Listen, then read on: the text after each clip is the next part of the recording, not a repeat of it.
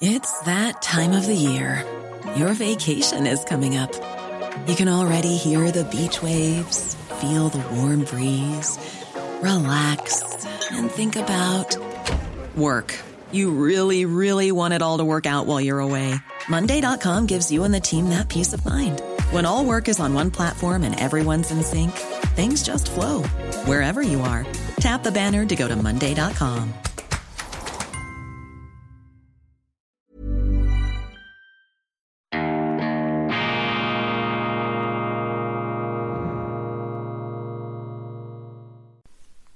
Grüezi miteinander, ganz herzlich willkommen, meine sehr verehrten Damen und Herren aus nah und fern bei Weltwoche Daily, die andere Sicht, unabhängig, kritisch, gut gelaunt hier im Institut für fortgeschrittene Gegenwartskunde, internationale Ausgabe mit besonderer Wertschätzung für unsere Freunde, vor allem in Deutschland und in Österreich am Freitag, dem 25. November 2022. Lesen Sie wieder einmal ein gutes Buch lohnt sich mehr, als immer in den Zeitungen oder in den Nachrichten herumzugraben. Lesen Sie ein gutes Buch. Ich bin ja dabei, die Philosophiegeschichte von Richard David Brecht in drei Bänden durchzuackern, aber es ist gar nicht so ein Ackern, es ist durchaus ein Vergnügen, wenn auch ein gelegentlich etwas Anspruchsvolles, aber man kommt sogar draus. Philosophie ist ja schwere Kost, das ist ja manchmal auch der Treibsand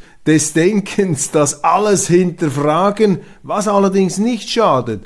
Ich weiß, dass ich nichts weiß, lautet ja der berühmte sokratische Satz. Und viele Philosophen haben sich ja damit auseinandergesetzt, die Grenzen des menschlichen Erkenntnisvermögens zu ziehen und den Lesern auch mitzuteilen, dass vor allem bei den moralischen Urteilen, dass man da höllisch aufpassen muss, dass man sich nicht verrennt. Also das ist für mich im Moment eine sehr, sehr ähm, erhellende Lektüre. Ich ähm, bin dabei jeweils am Morgen beim Joggen nach der Sendungsaufzeichnung, dann äh, höre ich das über mein Handy, Hörbuch Bodo Primus, ein Schauspieler, liest das mit sonorer Stimme, fantastisch. Ich weiß nicht, was Ihnen gefällt, was äh, Ihr Hirn oder Ihr Herz höher schlagen lässt, nehmen Sie sich ein gutes Buch, einen Klassiker vielleicht, den Sie noch nie gelesen haben, denn das Lesen, das führt uns in faszinierende Seelenlandschaften und Denkgebäude hinein, die wir sonst vielleicht nicht kennenlernen würden. Und dieses Aussteigen aus dem Kerker, aus dem Schrebergarten der eigenen Vorstellungen, das scheint mir besonders wichtig zu sein in einer Zeit, in der uns die Medien und die Politiker und alle diese tonangebenden Wichtigtuer, die sich da auf den Kanzeln aufspreizen, dass die uns permanent eindröhnen, dass wir da in unserer Blase, in unserer Rechthaberei, in unserem moralischen ähm, Absolutheitsanspruch verharren sollten. Und da sind eben Bücher immer ein wirksames Gegenmittel praktizierender Bescheidenheit, angewandter Bescheidenheit könnte man sagen, die den Menschen immer wieder vor Augen führen. Es gibt ganz andere Sensibilitäten, ganz andere Subjektivitäten und wir müssen uns viel mehr Mühe geben, zu verstehen und zu verstehen bereit zu sein, dass es eben Unterschiede gibt, dass es etwas anderes gibt und dass andere Länder andere Erfahrungen haben, andere Subjektivitäten, andere Menschen auch aus anderen Lebensumständen kommen, die man ernst nehmen muss und über die man sich nicht einfach so hinwegsetzen kann, schon gar nicht mit der Brechstange. Also lesen Sie ein gutes Buch, jetzt in die Adventszeit hineinkommen. Wir haben Ihnen ja den Adventskalender von Godi Locher mit der gestrigen Ausgabe offeriert. Auch da können Sie eintauchen in die Bibel. Die Bibel eine ganz große, eine ganz bedeutende Lektüre. Wenn Sie die Bibel nicht kennen, steigen Sie da einmal ein. Fangen Sie einfach irgendwo an, wo es Ihnen gefällt. Ich persönlich bin ähm, sehr angetan vom Alten Testament mit seiner äh, ja, biblisch bildhaften Sprache, aber eben auch der Subtilität der Darstellung der menschlichen Natur. Es gibt so viele Möglichkeiten. Ja, lesen Sie die Bibel, wenn Sie das noch nicht getan haben. In der Schweiz grassiert der Woke-Wahnsinn.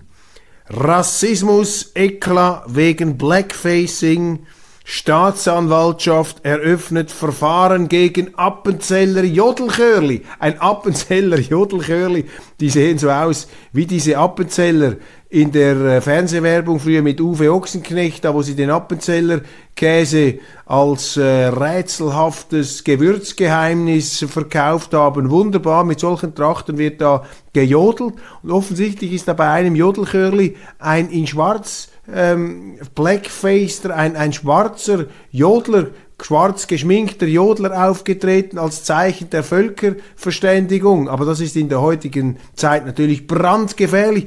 Es ist ein Staatsanwalt gekommen, ein Khalil Beidun, und der eröffnet nun gegen die Appenzeller, gegen das Jodelchörli ein Verfahren wegen Rassismus. Schauen Sie mal, wo, in, in was für einer Geländekammer des Wahnsinns ist da die Schweiz angekommen und dieser Khalil, Khalil Beidun, da habe ich jetzt den begründeten Verdacht, dass der nicht also wirklich ganz äh, familienursprünglich aus dem appenzellischen Kontext kommt. Und vielleicht wäre es ratsam, wenn auch Khalil Beidun sich diese Weltwoche Daily Sendung anhörte, um meine einleitenden Bemerkungen sich zu Herzen zu nehmen, nämlich dass man sich hineinversetzen können muss in den Lebenskontext jener Menschen, die, über die man zu Gericht sitzen möchte. Und das passiert eben nicht. Unsere Supermoralisten, unsere Inquisitoren glauben sich eben darüber erhaben. Sie wollen ja auch nicht verstehen. Verstehen ist verboten. Man muss vor allem meinen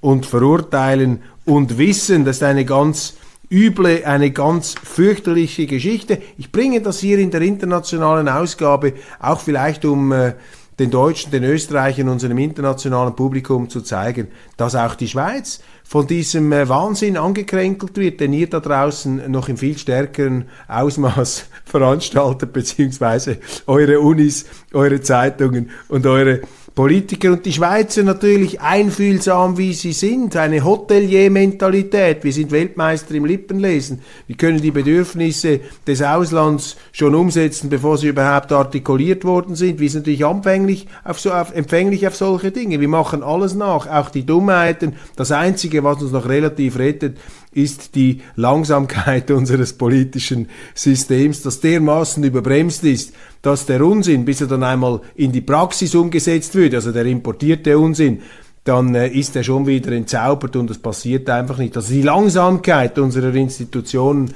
rettet die Schweiz davor, den gleichen ähm, abstrusen ähm, die gleichen abstrusen Irrwege zu beschreiten, wie das zum Teil in anderen Ländern der Fall ist.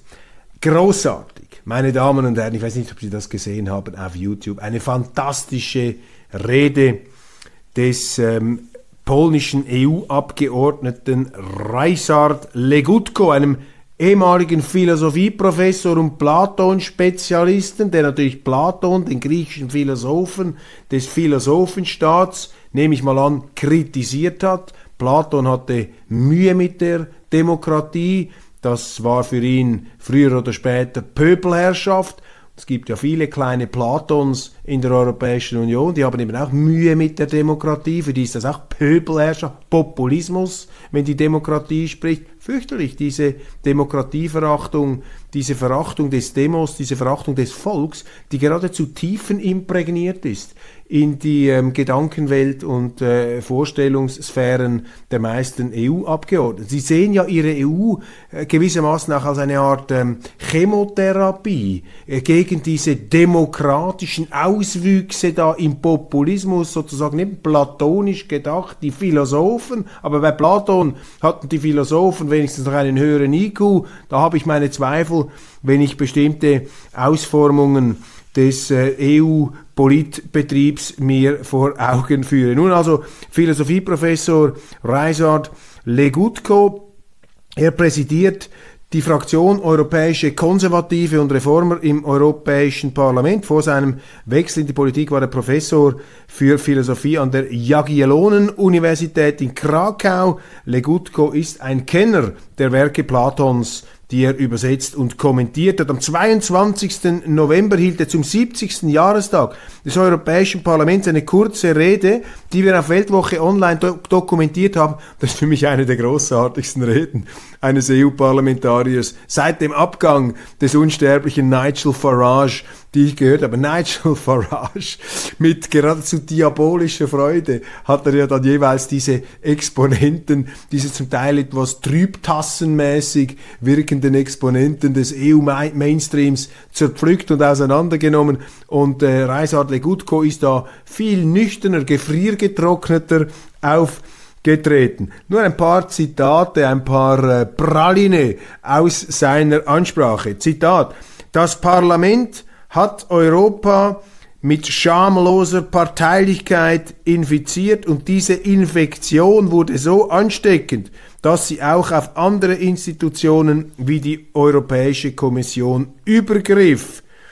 Zwei Minuten der Wahrheit, der bitteren Wahrheit und die bittere Wahrheit ist, dass das Europäische Parlament in Europa viel Schaden angerichtet hat. Das Parlament hätte die grundlegende Funktion, die Menschen zu vertreten, hat die grundlegende Funktion, die Menschen zu vertreten, aufgegeben. Stattdessen ist dieses Parlament zu einer Maschine geworden, die das sogenannte europäische Projekt umsetzt und damit Millionen von Wählern verprellt. Das Parlament ist zu einem politischen Vehikel der Linken geworden, um ihr Monopol durchzusetzen, wobei sie gegenüber jeder abweichenden Meinung sehr intolerant sind, ganz gleich wie oft man das Wort Vielfalt wiederholt. Vielfalt ist eine, besonders schöne Formulierung, aussterbende Spezies in der Europäischen Union und insbesondere in dieser Kammer.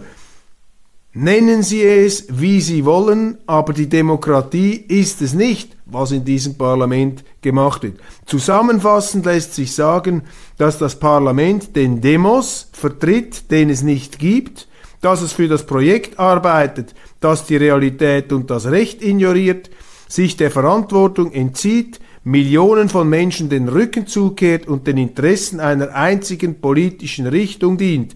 Und das ist nur die Spitze des Eisbergs. Dies das niederschmetternde, aber aus meiner Sicht sehr wahrheitshaltige Fazit von Philosophieprofessor Reisard Legutko, polnischer EU-Abgeordneter und Präsident der Fraktion der Europäischen Konservativen und Reformer. Sie hätten die Gesichter sehen sollen im Parlament, als Legutko diese Rede gehalten hat, auch zum Beispiel bei einem Manfred Weber, dem deutschen Abgesandten äh, der Konservativen, der ja nur bedingt konservativ ist, ist ja hoch progressiv, ist ja auch also überall dort, wo in der EU konservativ draufsteht, also in vielen Belangen, ist ja nicht konservativ. Dieser Legutko, der wirkte auf mich noch echt konservativ und eben auch in der Klarheit und Abgeklärtheit seiner Darlegung sehr überzeugend. Aber die Gesichter hätten Sie sehen sollen, zum Teil mitleidig, seufzend, lachend, hämisch, höhnisch, weil es ihnen vermutlich peinlich war, dermaßen ertappt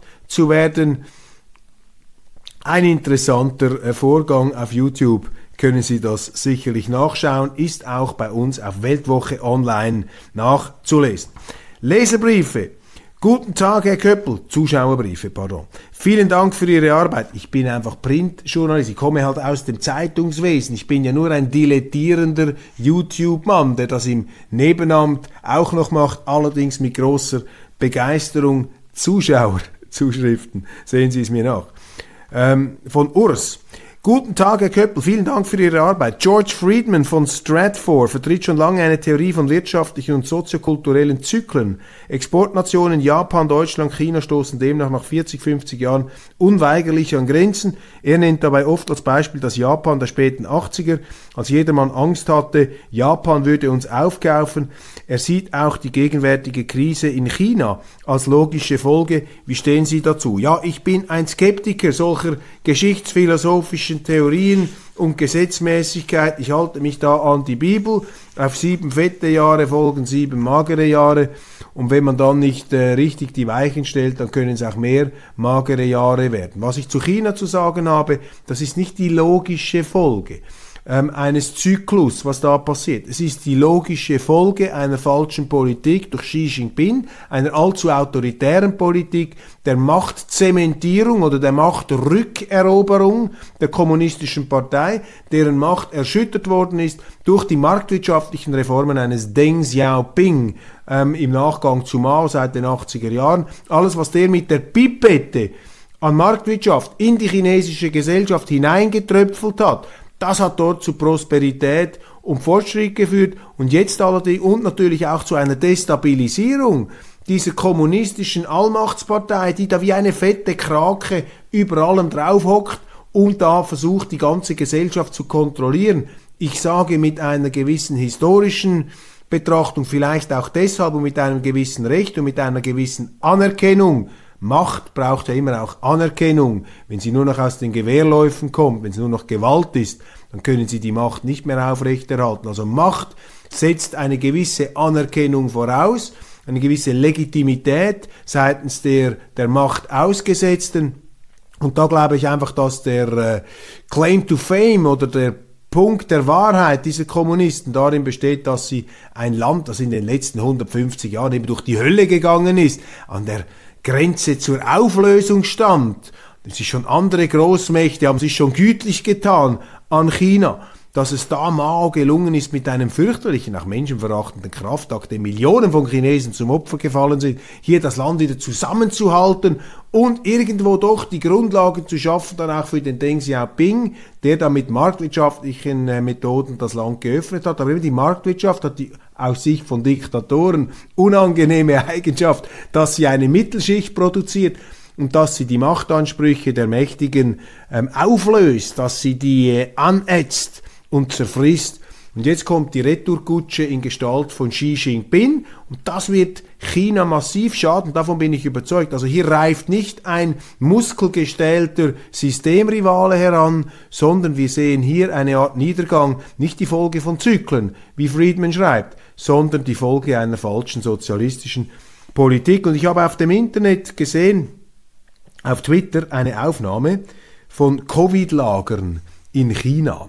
Das sieht also aus wie eine Konzentrationslagerlandschaft, viel größer als alles, was wir kennen. Hier ein Ausschnitt äh, dieser äh, apokalyptischen Szenerie hier, diese Baracken, das ist gemäß den Twitter-Aufnahmen, ich kann da nicht die Hand definitiv ins Feuer legen, ich war ja nicht dort, das wird dargestellt als Covid-Lager, wo die Covid-Erkrankten dann untergebracht werden in Isolierstationen. Das ist natürlich eine Politik, des Wahnsinns, die dazu führen wird, China wirtschaftlich derart weit zurückzuwerfen. Das wird natürlich auch die Welt zurückwerfen. Und wenn wir jetzt auch noch aufmunitionieren und auf China losgehen und sagen, also wenn ihr irgendwo, wenn ihr Taiwan auch nur das geringste Haar krümmt, dann werden wir da auch noch einen Weltboykott machen gegen Russland. Man kann ja sagen, gut, Russland ist mit den Rohstoffen schwierig,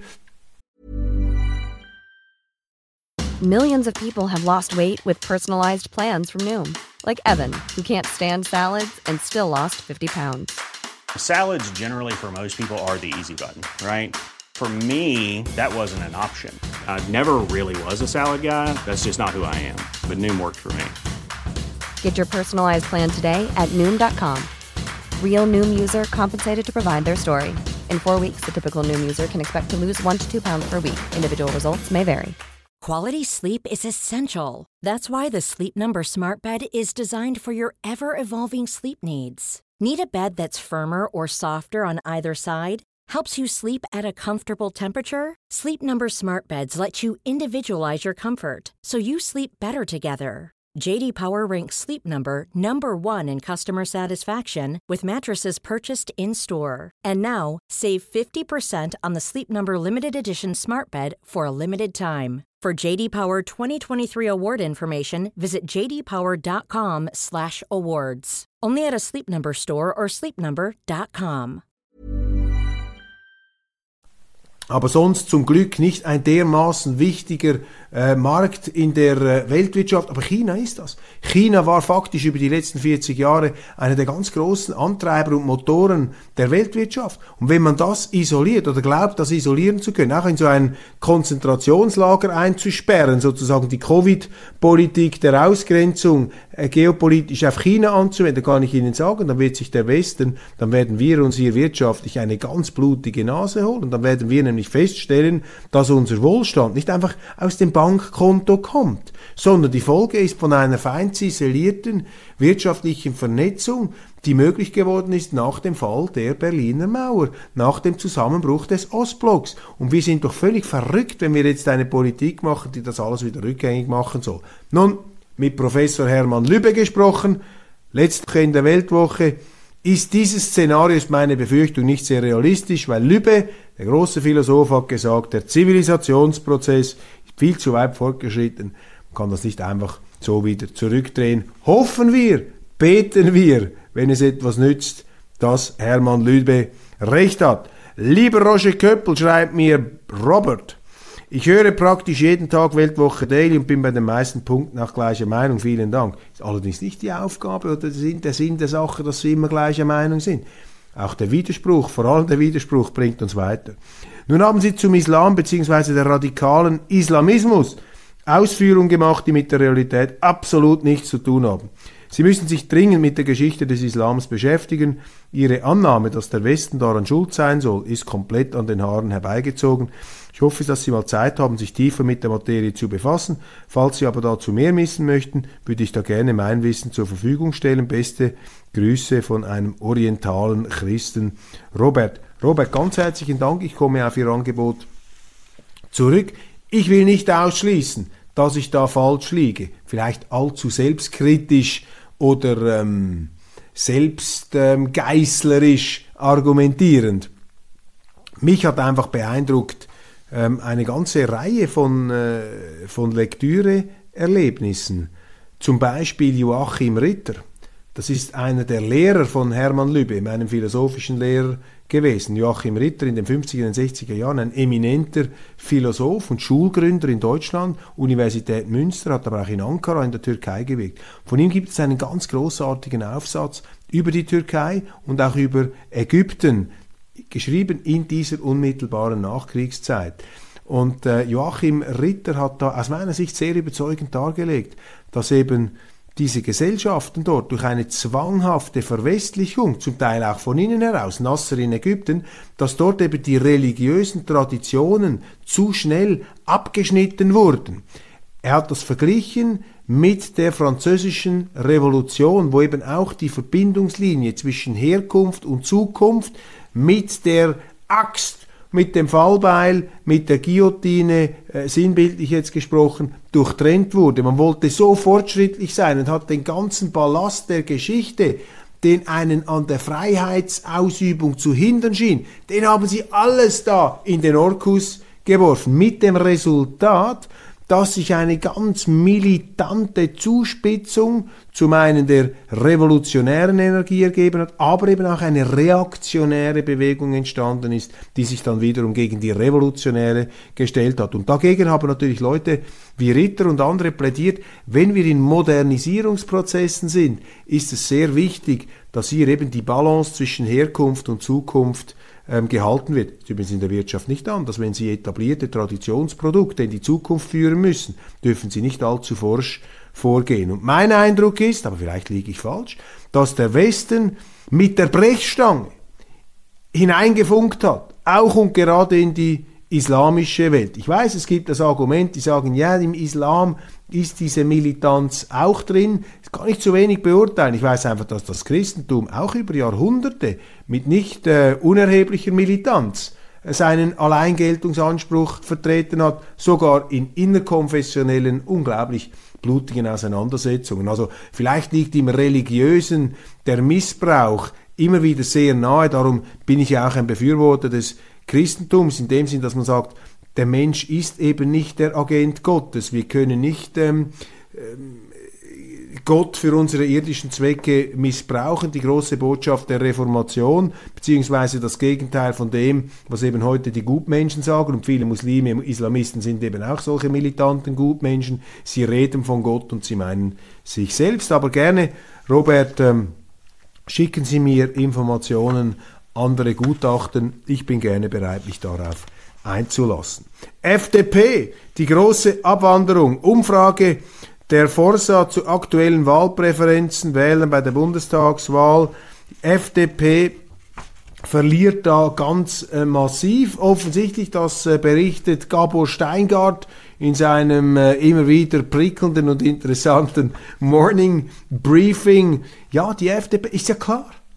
Ich meine, wenn du in den Wahlen antrittst und dich da als Alternative zu diesem äh, etatistischen, staatsgläubigen, antifreiheitlichen, grünen Mainstream verkaufst und nachher kommt diese auch symbolische Überidentifikation von Christian Lindner, der sich da sozusagen als oberster Vereiner und Zusammenhalter dieser Ampelkoalition versteht, ist ja logisch, dass sie dann ihre Wähler vor den Kopf stoßen. Überrascht ja gar niemanden. Und deshalb werden die Wähler da auch davonlaufen. Ich kann Ihnen sagen, zu welcher Partei die gehen werden, viele von denen. Dreimal können Sie raten, hat auch drei Buchstaben. Der erste ist A und der letzte ist D. Wolfgang Ischinger fordert Kriegswirtschaft für Deutschland. Der aktuelle Chef des Stiftungsrates der Münchner Sicherheitskonferenz, Wolfgang Ischinger, hat in einem Interview mit der Bild-Zeitung die Bundesregierung aufgefordert, alles in die Wege zu leiten, um Deutschland in eine Kriegswirtschaft zu führen. Die Bundesrepublik stünde erst am Anfang der Zeitenwende, so der langjährige deutsche Spitzendiplomat und Botschafter in den USA. Die von ihm nun platzierte Forderung ist mehr als nur ein indirektes Eingeständnis, dass zumindest nach seinem Verständnis die Bundesrepublik sich bereits im Krieg mit Russland befindet, schreibt Florian Warweg auf den Nachdenkseiten, die ich eine sehr interessante Quelle finde, auch ein Portal, das einfach nur mit jodelt da mit dem Mainstream und äh, mitmacht und äh, nachblökt, was da sonst alles behauptet und vorgestanzt wird. Punkt eins Hört man mit dieser Zeitenwende auf. Das ist doch einfach, doch einfach dummes Geschwätz, Zeitenwende. Doch keine Zeitenwende. Krieg hat es immer gegeben. In Europa auch. Der Jugoslawienkrieg. Das war auch ein Krieg. Mitten in Europa, noch näher an der, Europä an der deutschen Grenze als der Ukraine-Krieg, der Jugoslawien-Krieg. Da hat die NATO das gemacht, was die Russen heute in der Ukraine machen. War das keine Zeitenwende? Ah nein, das war natürlich eine humanitäre Intervention zur Befreiung des Kosovo, ähm, zur Rettung des Kosovo vor einem Genozid, der gar nicht stattgefunden hat. Vermutlich ähnlich wie der Genozid äh, den äh, Putin da im Donbass behauptet hat, wobei ich äh, mir die Frage stelle, ob Putin nicht mit mehr ähm, sinnhaltigen Argumenten gekommen ist als da die NATO-Leute. Denn äh, im Donbass gibt es immerhin verbriefte UNO-Zahlen, 14.000 tote äh, Russ vor allem russischsprachige Minderheiten in dieser Region, umgebracht von der Kiewer Regierungstruppe. Wenn man das jetzt als Genozid, man braucht dieses Wort sowieso viel zu inflationär, ist alles ein Genozid, ist man auch schon im Krieg drin, aber das ist doch ein fürchterliches Debakel, dass man hier einfach so gar nicht zur Kenntnis genommen wird. Den Leuten einfach egal, weil man hat ja sowieso die Russen, das ist ja sowieso da die asiatische Steppe, diese Slawen. Ich bin überzeugt davon, meine Damen und Herren, wirklich überzeugt davon. Da schwingt noch sehr, sehr viel antislawischer Rassismus mit in dieser ganzen Geringschätzung und in der von den Medien hier ähm, demonstrierten, demonstrativ vorgeführten, überheblichen Kriegsbegeisterung und auch Moralisierung gegenüber Russland, auch übrigens gegen Staaten wie, wie Serbien und andere. Das ist einfach der antislawische Reflex, völlig unreflektiert, ausgerechnet von jenen Leuten kommen, die sich ja sonst als so unglaublich sensibel für die unterschiedlichsten kulturellen Sensibilitäten geben und so Rassismus in all seinen Ausfälterlungen ähm, müssen wir den bekämpfen. Das dummes Zeug, die sind sich gar nicht bewusst, äh, dass sie selber äh, diese Reflexe an den Tag legen. Anders kann ich mir das nicht ähm, erklären. Also hört mal auf mit dieser Zeitenwende. Das ist keine Zeitenwende. Krieg hat es immer gegeben. Es sind einfach jetzt ein paar Leute auf die Welt gekommen, die sich eingeredet haben, dass diese Politik, die man da gegenüber Russland gemacht hat, dass die sich nicht eines Tages rächen wird. Für die ist es vielleicht eine kleine Zeitenwende, für alle anderen ist es keine. Und die zweite äh, Bemerkung, Kriegswirtschaft für Deutschland. Ja, das heißt, Deutschland ist im Krieg mit Russland. Gratuliere, gut gemacht, toll, Krieg mit Russland. Unglaublich. Ausgerechnet in Deutschlands Krise gönnt sich das Kanzleramt einen teuren Ausbau. Gab mal diese Supertramp-Platte, Crisis, what crisis? Krise, welche Krise? Da saß, glaube ich, der Saxophonist von Supertramp so in einer, auf seinem Liegestuhl auf einer Dachterrasse mit einer Topfpflanze, glaube ich, war so farbig und der Rest einfach eine rauchende, dunkelgraue Industrietrümmerwüste. Krise, welche Krise? Ja, für die deutschen Politiker gibt's keine Krise. Die spüren nichts davon. Die bekommen ihr Geld unabhängig davon, was läuft. Und es kann für 777 Millionen Euro auch noch das Kanzleramt erweitert werden. Ich hatte nicht den Eindruck in Berlin, wenn ich da durchgefahren bin, dass dieses Kanzleramt besonders klein oder bescheiden gebaut wäre. Aber da sehen Sie eben, dass etwas nicht stimmt. Dieser Staat schwimmt wie ein immer größer werdendes Fettauge auf der deutschen Gesellschaft und man glaubt sich das offensichtlich leisten zu können. Man leistet sich das, gibt nur ganz wenige Stimmen, die dagegen aufbegehren. Überforderung, Integration. Wir verlieren uns in der Debatte um politische Korrektheit, schreibt Ahmad Mansour. Deutschland habe es verpasst, die vielen Migranten in die Mitte der Gesellschaft zu führen und so seien eben Parallelwelten entstanden. Das sehe ich ganz anders als Ahmed Mansour. Nein, man hat einfach die eigenen Asyl- und Migrationsgesetze missachtet und Leute hierher geholt, die hier nichts zu suchen haben. Punkt, so einfach ist das. Man hat dem hunderttausendfachen Missbrauch des Asylrechts für illegale Wirtschaftsmigration. Das hat man zugelassen, man hat die Augen verschlossen, aus politischer Korrektheit, aus Gutscheinen wollen, hat man da nichts gesagt. Die Medien, ich habe es ja selber erlebt in Deutschland, wenn man darüber schreiben wollte, hieß es, oh, da müssen Sie aufpassen, da werden Sie dann in die Ecke der Ausländerfeinde geschoben. Hat doch nichts mit Ausländerfeindlichkeit zu tun, meine Damen und Herren, wenn ich die Politiker kritisiere dafür, dass sie die eigene Rechtsordnung in Grund und Boden stampfen nicht mehr ernst nehmen. Und es ist nicht die Aufgabe des Staates, dann all die, die gar nicht hier sein dürften, auch noch zu integrieren in die Mitte der Gesellschaft. Diese Parallelwelten sind ein Symptom und da scheint mir auch mit Mansur einfach völlig unkritisch zu sein gegenüber diesem Phänomen. Es ist eben auch da das Paracelsus-Wort gültig. Auf die Dosis kommt es an. Und Sie müssen sich auch überlegen als Gesellschaft, welche Zuwanderung will ich? Und irgendwann ist dann auch mal genug mit der eigenen Geschichte. Sie können ja nicht immer nur die eigene Geschichte bringen, ja, weil wir eben damals und so. Nein, sie haben auch eine Verantwortung gegenüber den heute in Deutschland lebenden Menschen. Denen nützt das nichts, wenn sie sagen, ja, wir machen jetzt hier einen gigantischen Ablasshandel, um die historischen Altlasten abzutragen und damit unsere Politiker dann irgendwelche humanitären Preise von dieser Flüchtlingslobby gewinnen. Das geht's nämlich. Man geht den Weg des geringsten Widerstandes. Und der Rechtsstaat, den durchzusetzen, das erfordert heute offensichtlich Mut. Die Grünen marschieren durch in Berlin. Interessant. Grüne, CDU, SPD in Berlin fast gleich auf. Die Grünen machen da Fortschritte, ähnliche Entwicklungen wie in der Schweiz. Ich kann Ihnen sagen, wohin das geht. In Berlin ist es ja auch schon so. Dann werden diese Städte, die einst glorreiche Zentren auch industrieller Tätigkeit waren, Wirtschaftsmotoren Deutschlands oder in der Schweiz nehmen Sie Zürich, das wird jetzt alles zwangsumgebaut zu einer verkehrsberuhigten Freizeitkolchose mit unterschiedlichsten Lebensstilen, die allesamt fremdfinanziert sind, nämlich von Ihnen, die nicht in diesen Städten leben. So ist es in der Schweiz. Zürich, da arbeiten Sie darauf hin, den individuellen Straßenverkehr einfach zu beseitigen, zu verunmöglichen. Das ist die Entwicklung, in die Richtung geht es auch bei der Berliner Stadtpolitik. Jetzt kommt die Quote auch bei der FDP auf die Agenda, die Frauenquote. Okay. Wundert sich noch irgendjemand, dass die FDP in den Umfragen zurück fällt.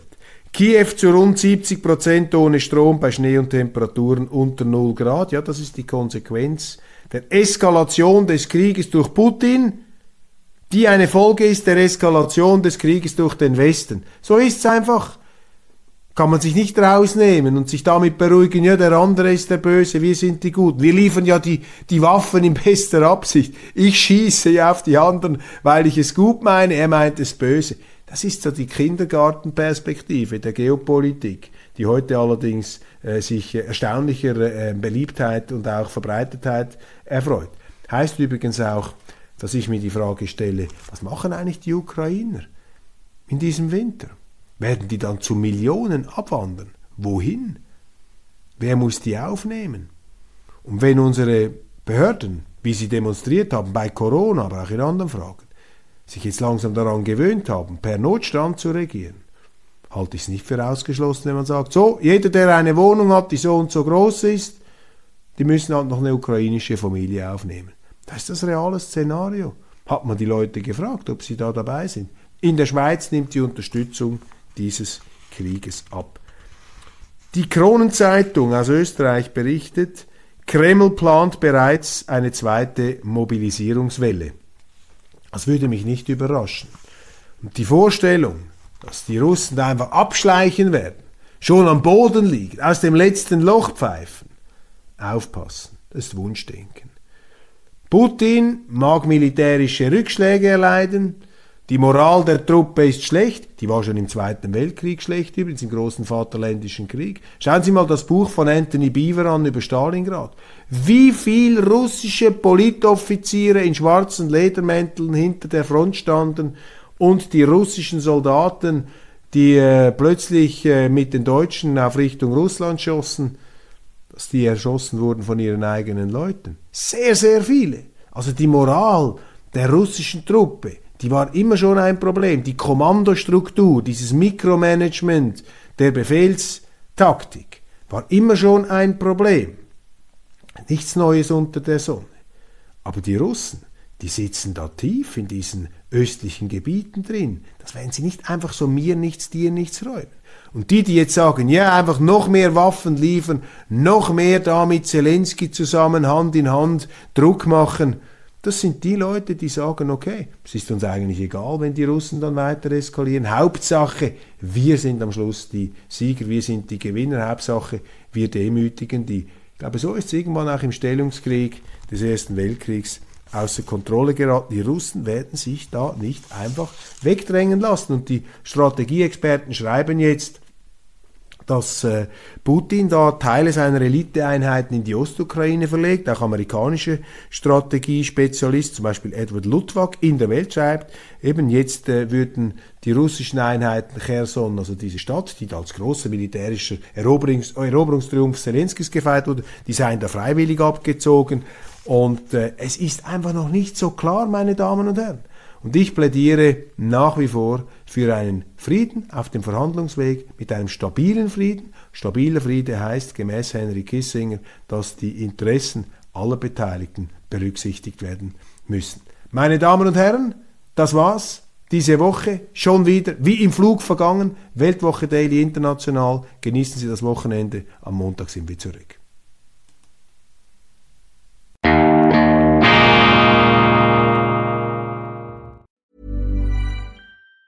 Even on a budget, quality is non-negotiable. That's why Quince is the place to score high-end essentials at 50 to 80% less than similar brands. Get your hands on buttery soft cashmere sweaters from just 60 bucks, Italian leather jackets, and so much more. And the best part about Quince, they exclusively partner with factories committed to safe, ethical, and responsible manufacturing. Elevate your style without the elevated price tag with Quince. Go to quince.com slash upgrade for free shipping and 365-day returns.